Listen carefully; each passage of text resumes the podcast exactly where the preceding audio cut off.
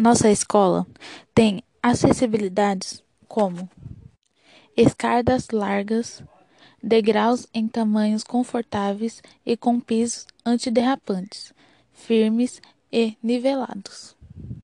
As escadas e rampas possuem patamares sem obstáculos a cada mudança de direção. Os degraus possuem bordas em cor contrastante. As escadas e as rampas possuem piso tátil de alerta em seu início e fim.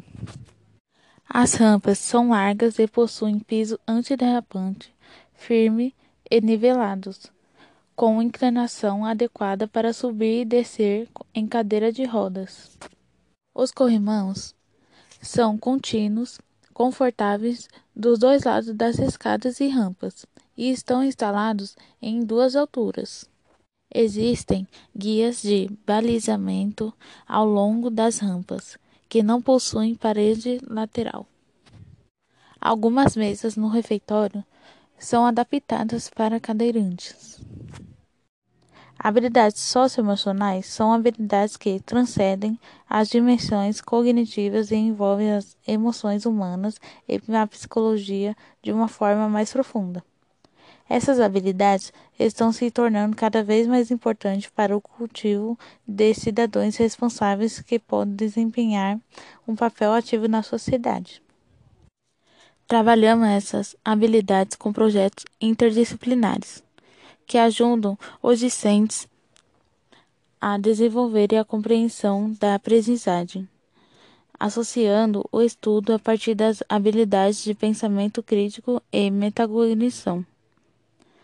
Trabalho em grupo que estimula a habilidade de respeito ao próximo, resolução de conflitos, sentimentos de empatia e solidariedade. Debates onde os alunos trocam experiências e pensamentos, trabalhando a comunicação, respeito às opiniões de outras pessoas, além de incentivar a busca por informações consistentes através da pesquisa. Ela acordou cedo e desceu da cama baixinha. Primeiro deu bom dia ao dinossauro de pelúcia num abraço bem comprido. Depois apagou o abajur do quarto, pois o sol já iluminava o dia. Calçou as pantufas e foi chamar a mamãe. Ela estava na cozinha, amassando uma banana com aveia e cantava baixinho sua canção preferida.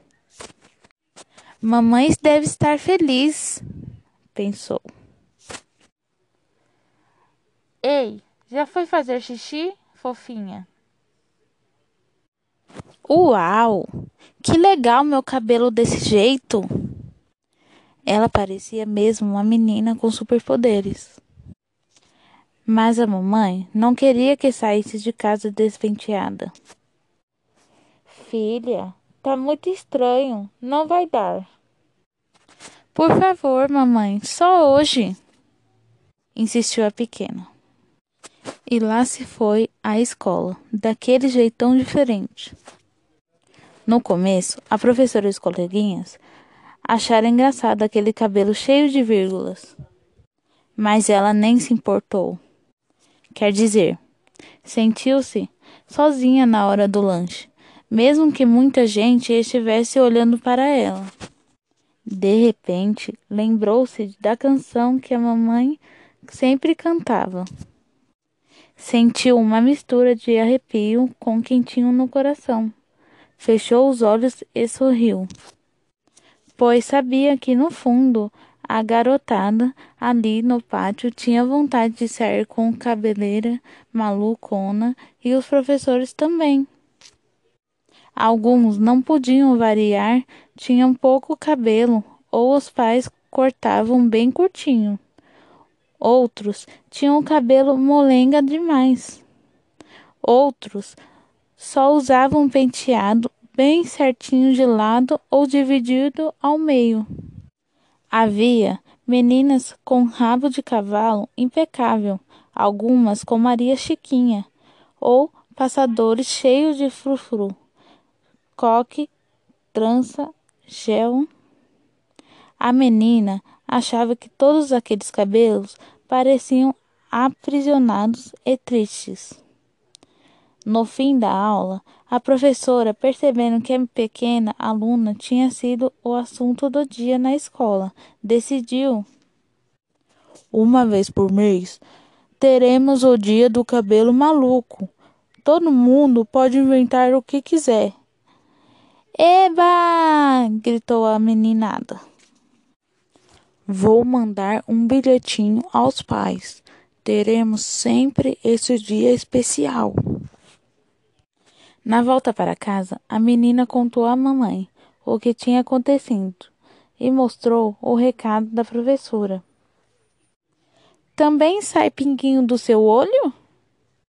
Como assim, filha? Eu estava na escolinha, pensei numa música e saiu um pinguinho do meu olho, porque me lembrei de você. A mãe beijou a filha com ternura. Olha, mãe, Agora tem um pinguinho no seu olho. Então as duas se abraçaram e cantaram juntas, rodopiaram, descabeladas pela sala. E fim.